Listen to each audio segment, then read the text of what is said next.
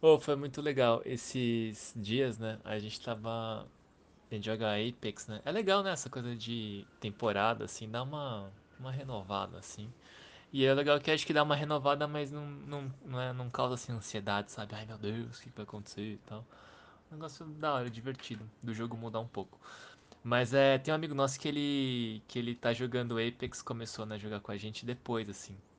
E aí agora ele tá ganhando confiança, assim, e aí a gente ganhou umas partidas é, nessa semana aí, que acho que foi legal, assim, ele tava mais participativo. Aí, tipo, não foi carregado, sabe? É mó legal essas coisas. Ah, não, desencanando das fungadas eu nem reparei. Acho que se eu não tivesse contado eu nem ia perceber. Mas é, né? O inverno tá chegando, o outono tá chegando, depois o inverno. Essa época do ano eu não, não gosto, não, cara. Eu prefiro primavera, calor. Meu apartamento é muito gelado. Aqui a gente sofre um pouco. É, esse que eu falar pra você é que eu, essa semana eu peguei um jogo novo, chama Bad North, do. Não sei quem que produziu, olha que mancada. Mas é um, é um jogo de. É um roguelike Tower Defense. Então, tipo, você tem uma ilha e aí você é, desembarca. Né? Na verdade, já, você tá, já tá na ilha, então você tem que defender a ilha. E aí vai chegando uns bichinhos vikings, assim, pra, pra te atacar. Aí tem um esquema lá de você conseguir uns, uns umas habilidades, né, ao longo do progresso. E aí vai chegando cada vez mais, mais boneco. E é isso que tá que eu que eu que eu que eu comecei a jogar essa semana. E aí ele é divertido assim, é... dá para passar o tempo. Não é nada demais, eu achei, pelo menos assim, não me diverti horrores. Mas é divertido. Ele tem uma estética e uma sonorização que é muito gostosinho assim, bonitinho, é uns sons meio físico, sabe? Não som digital, assim, umas pecinhas batendo, alguma coisa nesse sentido. E aí, eu escutei, eu vi a cara do jogo e falei, pô, esse é.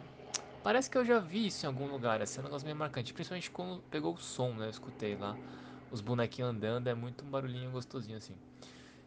E aí tem um jogo que eu tenho também, que eu joguei, chama Town Scraper. É assim que fala? Não sei. Townscaper, sei lá. É um jogo que você constrói umas uns, prédios, umas ilhas, assim, tipo, é um brinquedo, né? Nem um jogo. Então tem um grid, assim, que é um água. E aí você vai clicando e montando umas casinhas. É um jogo super é, terapêutico, assim, divertido pra você passar o tempo. E é igual, é assim, a mesma estética, o mesmo barulho, parece que, enfim, eles é um mod um do outro. Aí eu fui procurar na internet agora e é o mesmo desenvolvedor, não, né? o mesmo cara, o mesmo designer que fez os dois. Então por isso que eles têm a cara igualzinha. É, ele é o, esse Bad North aqui, ele é o estúdio Plausible Concept, nunca ouvi falar. E ele foi distribuído pela Raw Furry, eu acho. E aí eu fui ver aqui a Raw Furry. É, tem um jogo que vai sair, chama Sable. Que eu fiquei sabendo desse jogo por um por um blog, uma conta no Twitter de animação, de ilustração. porque é a, é a direção de arte do, do jogo foi baseada na, nos desenhos do Moebius. Não sei se é assim que fala o nome dele, eu nunca soube, tô confessando aqui. Mas é isso, e aí eu tem muita cara assim, uma atmosfera das coisas que ele desenhava. É um jogo bem bonito e é isso. Eu também tô animado com Sable. Não sabia que a referência era declarada Moebius, mas que tem o estilão do Moebius na direção de arte, tá bem evidente, né? É, da Raw Fury. Raw Fury especializada em jogos independentes, né? Uh, publicou o Dandara, que a gente jogou lá no Homo Ludens também. Por falar em Homo Ludens, está aí uma relação da Raw Fury. E que legal tua história com o GTA V. Né? Ele. Tu, tu, a gente esqueceu, mas o, o GTA V na época ele foi muito muito esperado, né? Teve uma campanha de marketing muito agressiva e que ele prometia coisas grandiloquentes e entregou, né?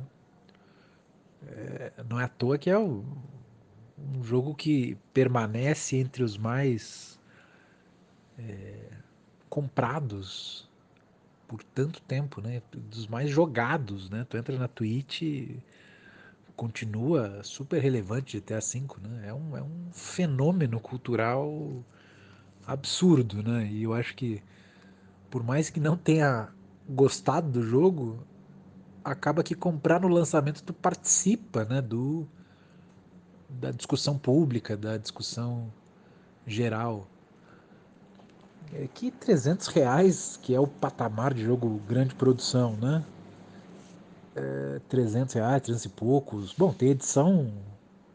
Uma edição, acho que do Assassin's Creed Valhalla mais completa estava por 500 reais. Pra, e devia ser para ganhar umas roupinhas, uns DLC e tal, mas nada tão relevante. 500 reais, né? É, assim, quem sou eu para ficar julgando, né? Mas é, tá, tá, tá muito pesado essa a desvalorização do real tá muito pesada. A minha última extravagância é, com compra de jogos, eu acho que foi é, eu acho que, acho que eu falei, né, do Switch, que, da época do. Logo que eu pus a mão no Switch, eu fiquei enlouquecido por ele. Achei um, um console para todos governar, assim, sabe? é engraçado que depois ele meio que vai perdendo a magia, ele, tu, tu começa a ver que ele, que ele tem bem menos poder, né? Ainda mais agora com PlayStation 5, Xbox Series e tal. Mas eu acho que foi a compra de Bayonetta 1 e 2, eh, que eu comprei no lançamento. Uh, por quê? Eu tinha jogado na casa de um amigo meu de Brasília, o Giordano. Ele. Eu estava lá para um, uma feira, um evento em Brasília. E aí dormi na casa dele e a gente jogou de noite Bayonetta 1. Jogou assim 20 minutos de jogo, eu acho que eu joguei 30 minutos, sei lá. Passei da primeira fase, basicamente. Mas clicou o jogo de um jeito que, rapaz, é fluido, né? Eu, eu, eu sabe que eu, eu, ando, eu ando entendendo o que, que eu gosto nos videogames ultimamente. E eu gosto de movimentação. Boa movimentação, controle responsivo, sabe? Que tu pensa, pô, eu quero ir lá e vai, sabe? E Bayonetta tem um lance com a esquiva que é muito suave, sabe? Ela interrompe a animação sem, sem dó, sabe? Ah, tá dando soco no inimigo, tem alguém atrás te atacando, tu aperta o botão de esquiva, velho. Vai, sabe? Tu não. É, não, não tem burocracia nesse sentido, né? Eu acho que a Platinum mandou muito bem no, no combate de baioneta e tem esse lance de, de, dela ser. Da, da, da, narrativa não se levar a sério, ser meio. ser uma galhofa, tem uns. umas doideiras meio de terror às vezes, uns, uns monstros com cara de bebê, sabe? Mas, uns bagulho que vem de uns pesadelo heavy metal, assim. E ao mesmo tempo é. É galhofa, né? A própria personagem é uma puta galhofa, ela usa é, arma de fogo no salto alto dela e dá tiro com a perna. É, sabe? Essa mistura, essa, essa narrativa me faz. me atrai muito para baioneta. E aí, né, vi, ah, é, um, é o Bayonetta 2 chegando pro Switch. E vem o 1 grátis ainda. Grátis, né? Tá no pacote. Ah, não, não. Não pensei duas vezes, não. E aí foi, acho que foi minha última. Mas é interessante isso, né? Da, do participar do momento. Isso atinge não só videogame, mas todo artefato cultural, né? De todas as linguagens, filmes e tudo mais. É, o pessoal comentando, falando e aí tu quer fazer parte disso.